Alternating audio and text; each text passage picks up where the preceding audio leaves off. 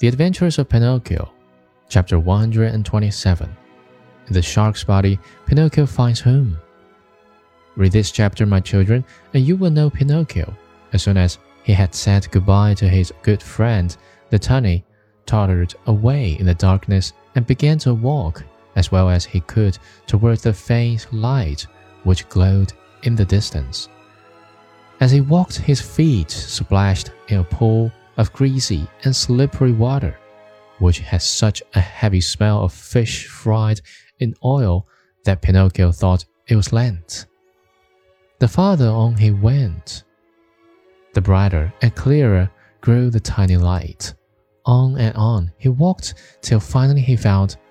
I give you a thousand guesses, my dear children.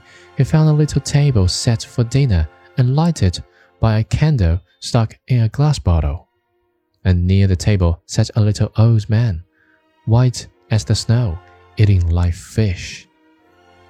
They wriggled so that now and again one of them slipped out of the old man's mouth and escaped into the darkness under the table.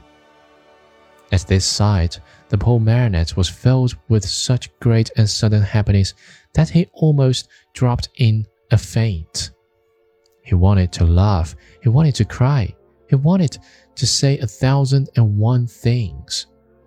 But all he could do was to stand still, shuddering and stammering brokenly. At last, with a great effort, he was able to let out a scream of joy and, opening wide his arms, he threw them around the old man's neck. Oh, father, dear father, have I found you at last?